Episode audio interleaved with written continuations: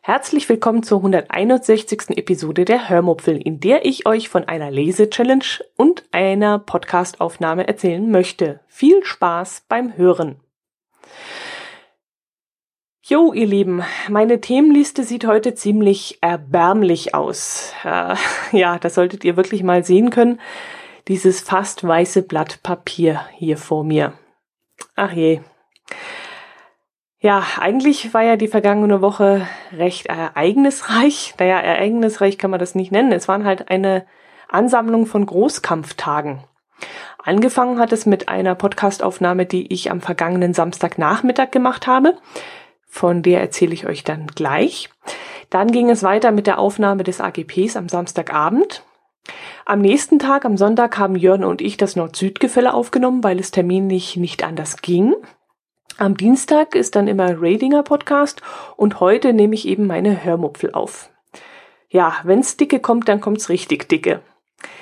Aber ich mache es ja gerne, aber eben wenn ich aufnehme, dann kann ich eben nichts unternehmen und wenn ich nichts unternehme, kann ich euch wieder nichts erzählen. Da beißt sich dann die Katze, die berühmte Katze in den Schwanz. Aber ich jammere und das will ich ja eigentlich nicht.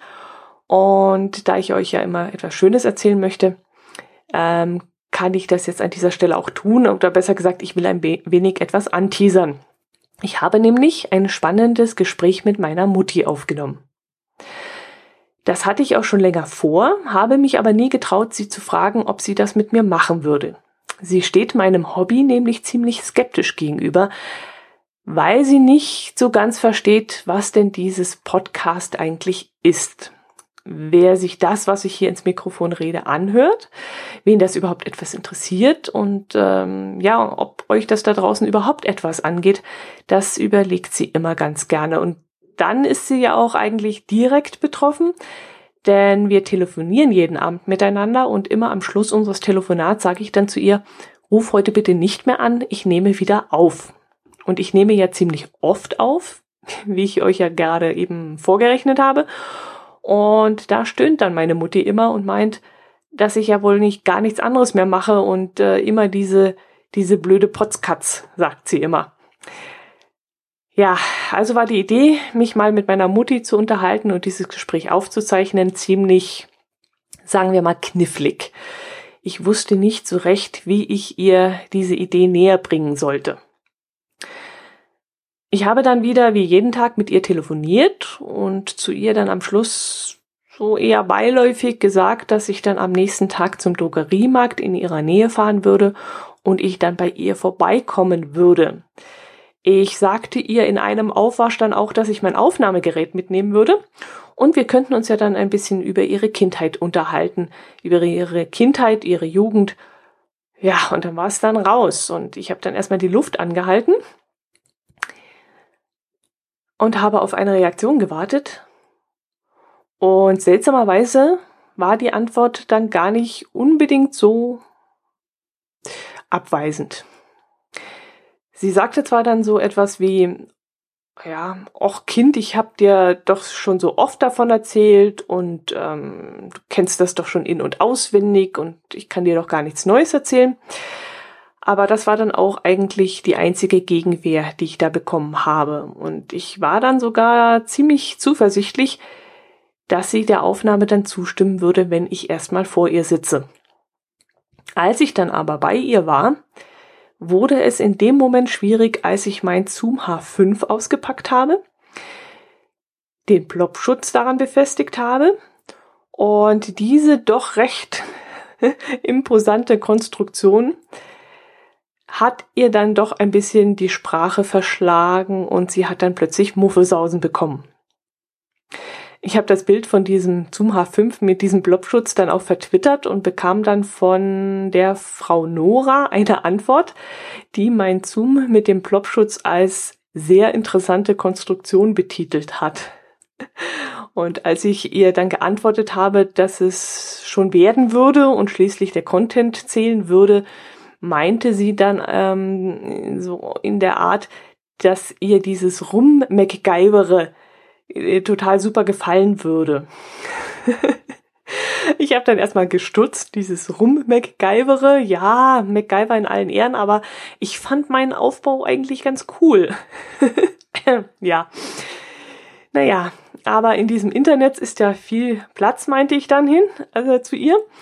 Und weil das eben so ist, äh, werde ich dann diese Datei in den nächsten Wochen mal für eine Podcast-Episode aufbereiten. Viel ist nicht zu machen, da ich mich nicht mit irgendwelchen Musikrechten und so einem Schnickschnack ähm, kümmern möchte, werde ich äh, da jetzt nicht viel schneiden. Ich werde nichts kommentieren und auch nichts musikalisch untermalen. Ich werde einfach noch einmal drüber hören und schauen, dass die äh, Lautstärke angepasst wird. Und dann reicht das in meinen Augen auch schon. Also meine Mutter wirkt da einfach für sich selber.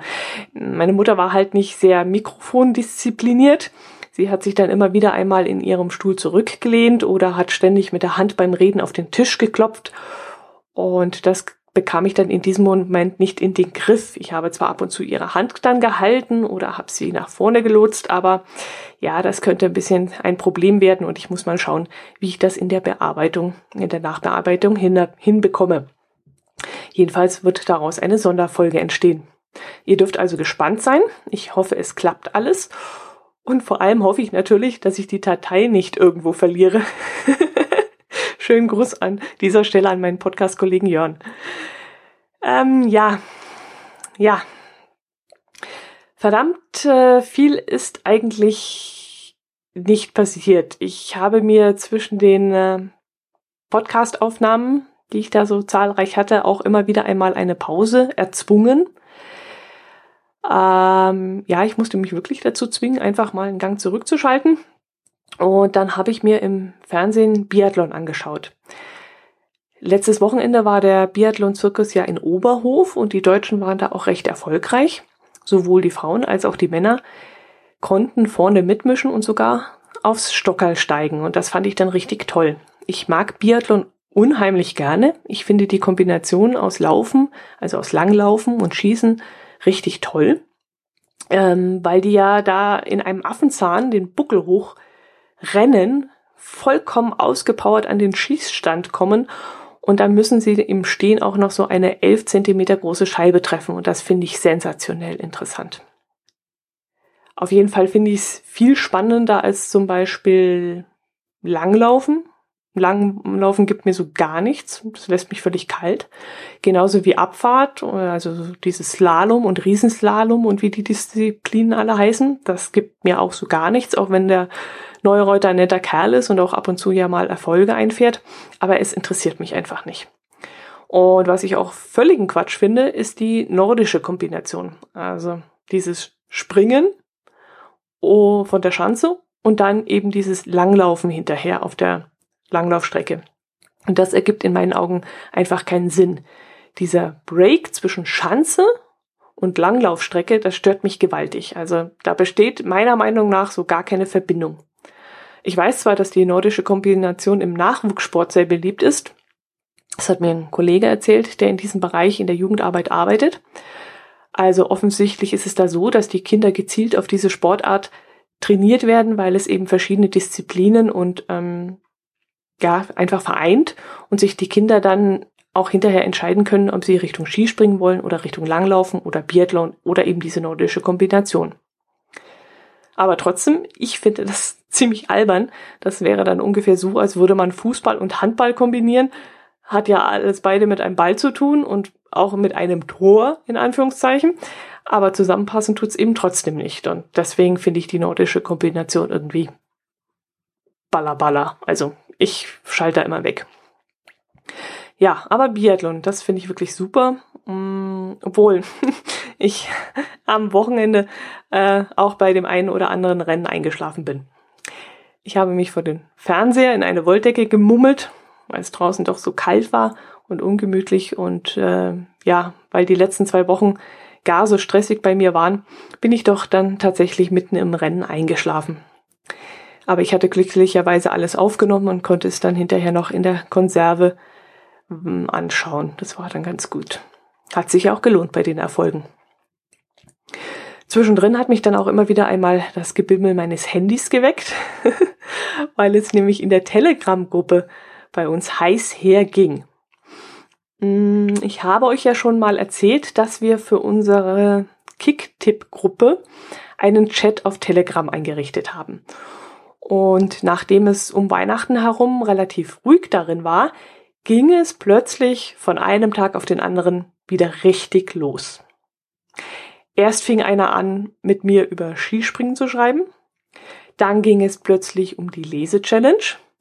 Und schließlich fix, fixten sich die Teilnehmer gegenseitig dann auch noch mit Zotter Trinkschokolade an. Ich weiß gar nicht mehr, wie das alles zustande gekommen ist. Jedenfalls wollte plötzlich einer aus der Gruppe unbedingt Zotter Trinkschokolade trinken und wäre am liebsten gleich sofort auf der Stelle losgefahren, um irgendwo eine zu kaufen. Und dann gingen die Bilder hin und her.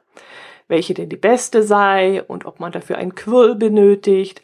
Also, ich weiß nicht, was noch alles. Es ging jedenfalls total heiß hin und her.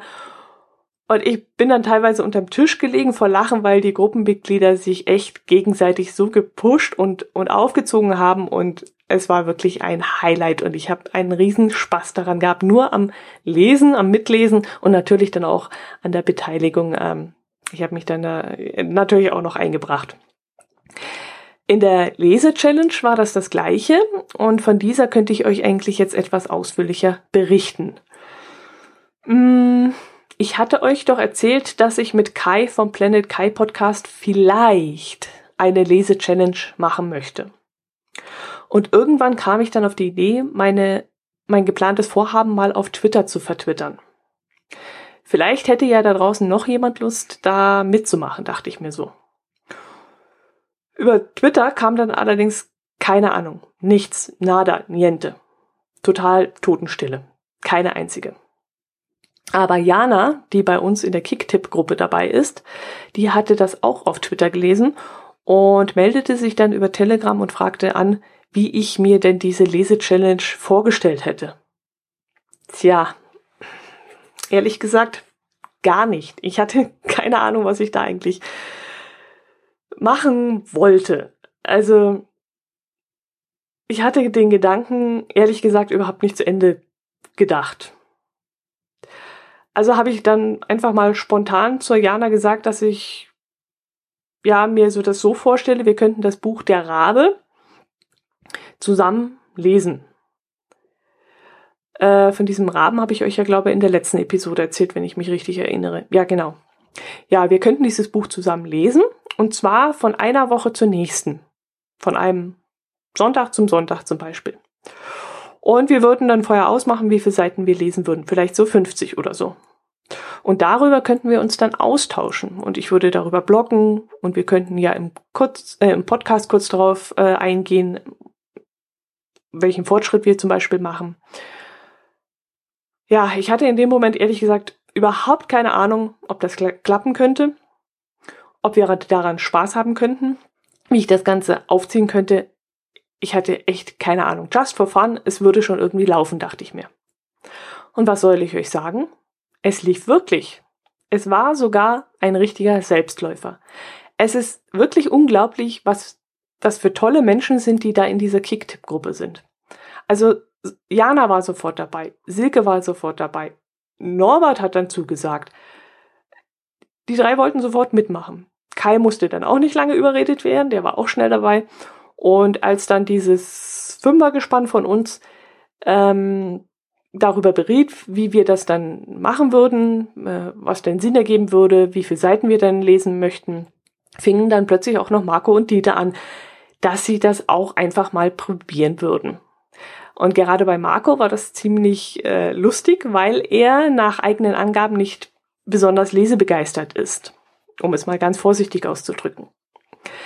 Aber als er eben unsere Diskussion da so mitlesen musste, weil er ja auch in der Gruppe drin ist, bekam er dann plötzlich wohl auch Lust. Und das Pensum von 50 Seiten klang dann auch okay für ihn. Ja, und so fangen wir jetzt also am kommenden Sonntag, am 15. Januar, mit dem Lesen des doch recht dicken Schmökers an. Ich weiß es nicht auswendig, wie viel Seiten diese Rabe hat, aber irgendjemand aus der Gruppe hat gemeint, wenn wir pro Woche 50 Seiten lesen, dann wären wir ungefähr 17 Wochen beschäftigt. ja, das kann heiter werden, da bin ich schon wirklich gespannt. Naja gut, der Satzspiegel des Buches ist jetzt nicht allzu groß, also die 50 Seiten sollten relativ schnell gelesen werden. Und ich habe so den leisen Verdacht, dass Marco vielleicht der Erste sein könnte, der plötzlich das Pensum erhöht, äh, weil es ihm einfach nicht schnell genug geht. Also schauen wir mal. Wir werden sehen. Auf meinem Blog unter www.die-hörmupfel.de werdet ihr von mir, von uns jedenfalls auf dem Laufenden gehalten. Vielleicht kann ich dort auch mal den einen oder anderen Audiokommentar posten, ohne dass das, dass daraus gleich ein ganzer Podcast werden wird.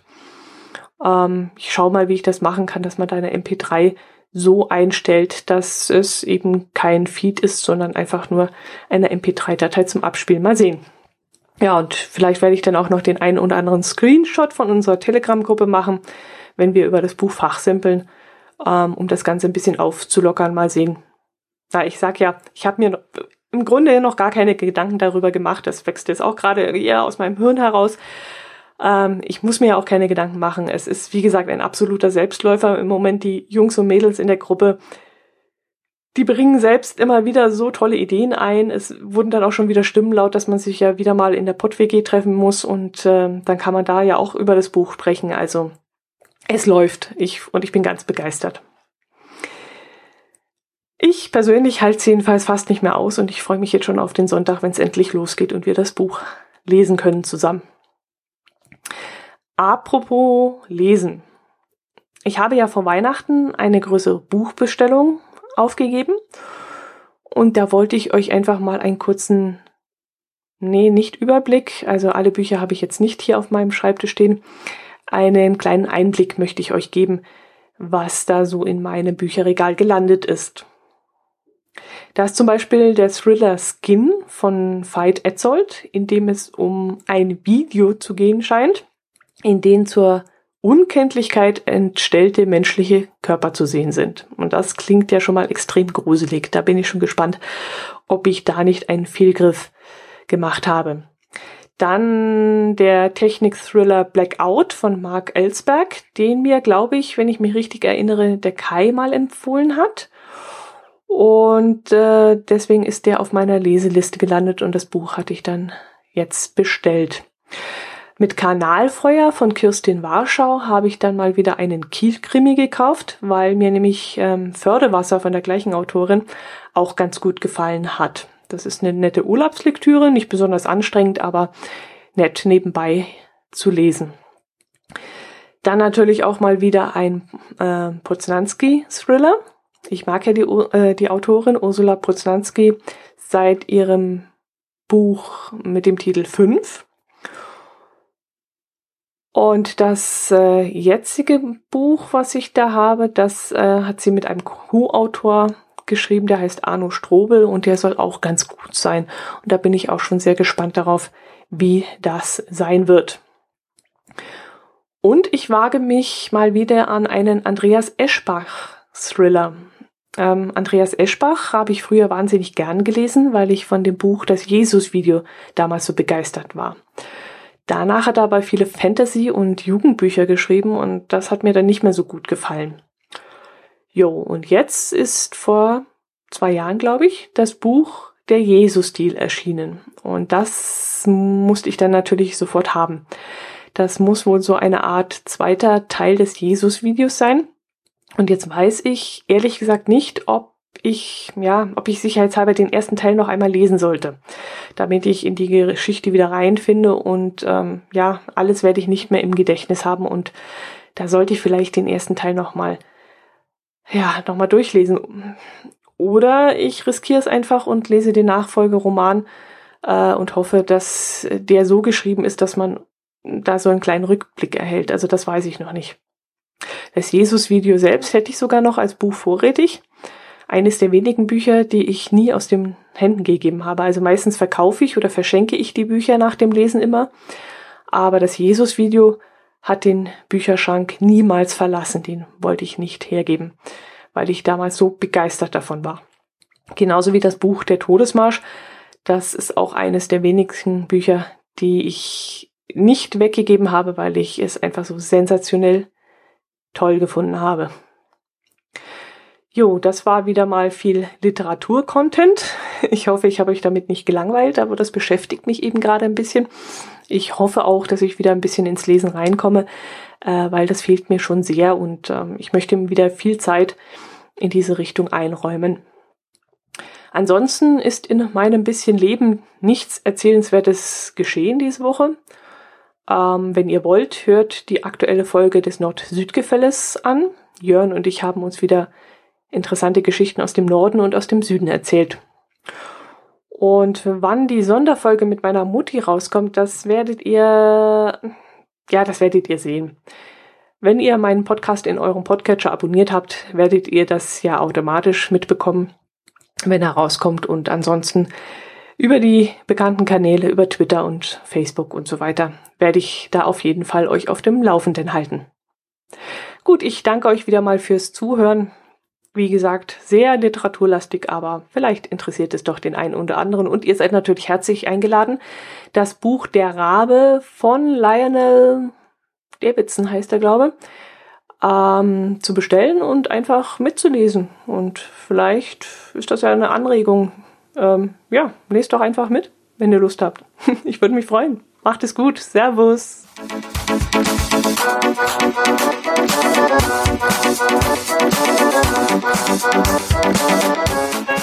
you.